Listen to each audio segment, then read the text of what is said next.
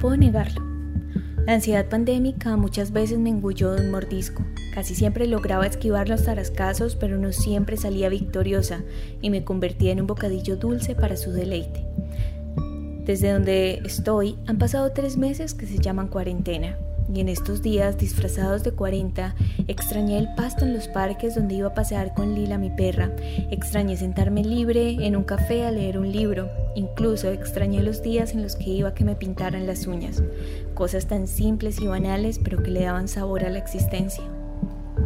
En términos cuantitativos, 40 veces fueron las que cociné, 40 pesadillas las que soñé, 40 dólares que no gané, 40 oraciones que elevé. 40 veces renegué sobre las pantallas como cárceles para los abrazos y 40 más odié las caretas que nos escondieron las sonrisas. Pero a la par, 40 o más fueron las carcajadas que solté al escucharte al otro lado de la línea con tus ocurrencias. 40 planes los que escribí para celebrar el día que juguemos a ser libres otra vez. Durante el confinamiento me preguntaba, ¿quiénes éramos antes de esto? Los rumores que viajaban entre continentes sobre un malvado virus eran solo rumores, problemas de una ciudad casi impronunciable ubicada a cientos de kilómetros de distancia. Mientras tanto, los vuelos seguían despegando de un país a otro, los restaurantes atestados seguían sirviendo sus platillos, todos los pobres seguían siendo pobres y abandonados del sistema. La primavera se aproximaba y nadie se atrevía a sospechar que además de flores, brotarían angustias. Seguíamos celebrando goles, planeando encuentros, bebiendo de la misma copa y compartiéndonos bocados. Seguía la guerra de Siria, los inmigrantes libaneses jugándose la vida en balsas, el río Ganes hirviendo de podredumbre y los habitantes de Yemen y Guajira se morían de hambre y sed. Y la vida nos parecía normal. Normal hasta que el virus dejó de ser un rumor y se convirtió en pandemia, la cachetada de realidad que necesitábamos. Por un momento apagamos los motores, la música de las discotecas, las luces de los grandes almacenes dejaron de encandilarnos, parecía increíble, pero cambiamos la moda y tecnología por empatía. Entendimos el miedo de pasar hambre y recordamos a nuestros hermanos venezolanos. Vimos camiones repletos de muerte en Italia y en New York y entendimos la angustia de los de Alepo, nos sentimos separados de nuestras familias y entendimos el dolor de los que viven en campos de refugiados. Por un momento cambiamos el mundo del espectáculo por el de la fauna y la flora. Celebramos al unísono la aparición de una nueva especie animal como si fuera un famoso en tarima. Las medusas en los canales de Venecia fueron más cautivantes que cualquier temporada de ballet. Aprendimos a amar y valorar los alimentos que nacen de la tierra y agradecimos a los campesinos todo en 40 días, o el tiempo que sea al que llamamos cuarentena. Fue hermoso, ¿verdad? Quisiera creer que la vida continúa así. Desde donde estoy, en Miami, el comercio ya se reactivó. Las playas volvieron a abrir. Ayer mientras conducía vi largas filas a las afueras de grandes almacenes sin importar que una tormenta amenazara con electrocutar los paraguas. Quise creer que el sueño del que estamos despertando no es un sueño, sino la realidad de los próximos días y años. Pero me cuesta ser tan positiva, me gana la duda. Pero hay algo de lo que sí estoy segura, y es la revolución personal. Estoy convencida que a muchos este tiempo nos reconfiguró la vida, nos despejó dudas y afirmó certezas. No sé si todos, pero varios estamos en la estación Saudade esperando la próxima parada. Saudade es un término en portugués que para ser práctica y literal se traduce en extrañar. Pero eso sería reducir al máximo los alcances de esta palabra porque tiene un significado más profundo. Expresa el grado máximo de emoción y cariño por algo o alguien del pasado o que está por llegar. En mi caso, Estoy con saudade de los nuevos encuentros entre amigos, de las cenas con la familia, de las citas románticas, de todo lo que antes parecía normal y ahora es un lujo.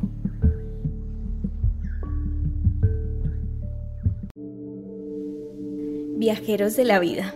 Este es el episodio número 10 de Próxima Parada y es muy especial para mí por varias razones que quiero compartirles. Primero, porque el número 10 es un número que me parece súper elegante. No sé si a ustedes les pasa, pero tal vez tienen ah, asociados ciertos colores a ciertos números.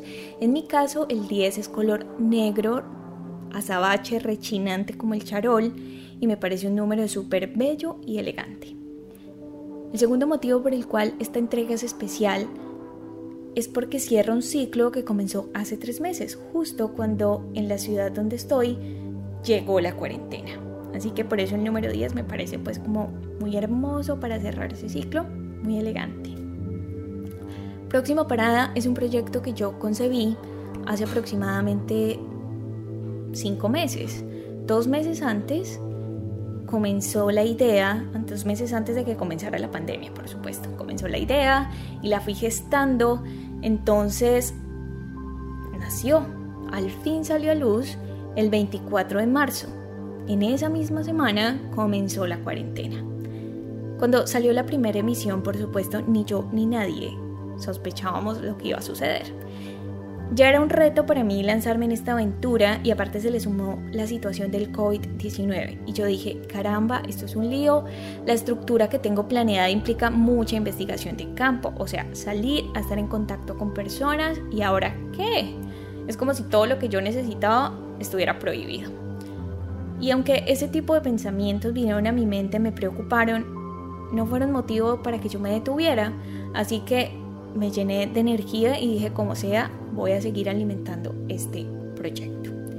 Y hoy, tres meses después, pensar en lo que fue el inicio y poder ver desde el retrovisor de la vida me hace pensar como lo logré, lo sigo haciendo y estoy muy, muy feliz.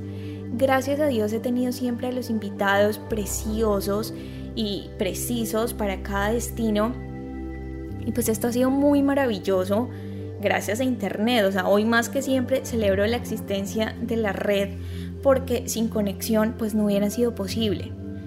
¿Y por qué yo les cuento todo esto? Porque acá ya se está acabando la cuarentena, ya se está reactivando la economía y es como si le hubieran vuelto a dar play a una canción que estaba parada. Como que volvió a sonar la melodía en la que estábamos bailando y empezó y, como que agarrarle el ritmo ha sido muy complicado en lo personal, ¿no? Para mí. Entonces, el tiempo se me ha desconfigurado y la rutina que yo tengo para producir y grabar cada episodio se me descuadernó y me di cuenta que, ok, estoy ante el primer síntoma de la vida después del confinamiento. Y está bien, o sea, no es cómodo, pero es necesario que esto suceda porque nuestra casa no puede ser para siempre el único lugar donde nos desarrollemos. Hay que volver a salir a las calles, por supuesto, en el momento que corresponda y con las medidas necesarias, pero es necesario y eso va a implicar nuevas incomodidades en nuestra vida, pero nuevos retos y sobre esos retos logros.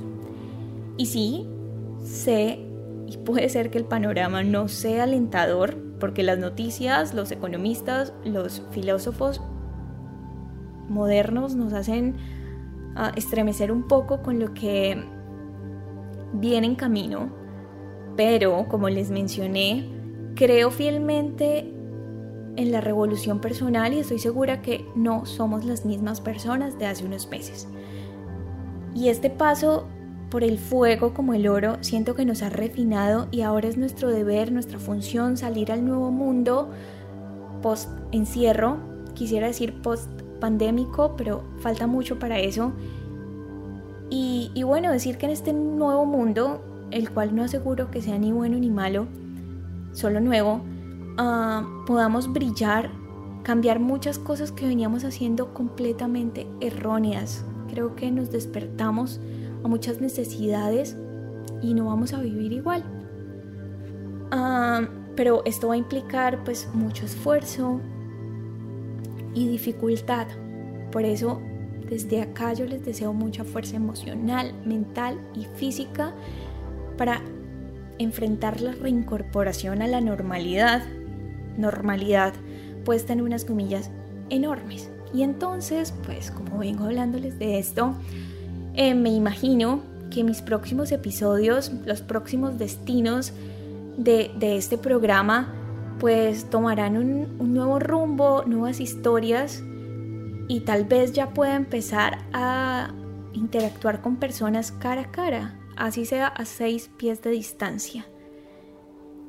Pero aún así, todo este tiempo de cuarentena me dejó muchos aprendizajes y estoy segura que seguiré utilizando medios hermosos y polémicos como Zoom para poder contactar con personas maravillosas a miles de kilómetros. Porque yo hoy les puedo asegurar que en estos 28 años de vida que tengo, no había encontrado algo más satisfactorio y que me dé más alegría que el hecho de poder compartir relatos y experiencias de otras personas para inspirar, enseñar, para que nos lleven a reflexiones y también nos entretengan. Entonces, ese es como el futuro de próxima parada. Ah, seguiré cada semana entregándoles un nuevo destino, invitándolos en este viaje de la vida donde una persona, un tema o un lugar es un sitio para aprender. De eso se trata, de descubrir. Por hoy me despido. Gracias a cada uno de ustedes oyentes desde donde están, a la hora que me sintonizan, por apoyarme con sus comentarios, por escucharme, por compartir esta información. Y bueno, nos encontramos en la próxima parada. Les deseo mucho amor, les mando mucho muchos abrazos. Ah, hoy me liberé un poquito del guion que suelo tener. Mm, y solo les deseo que pronto se reencuentren con la gente que aman, que los recarga de energía. Ah, sueño con los abrazos nuevamente. Y bueno, los invito a que me sigan en Instagram como arroba No siendo más, un abrazo a la distancia. Yo soy Melissa Niman y este fue el episodio número 10 de Próxima Parada.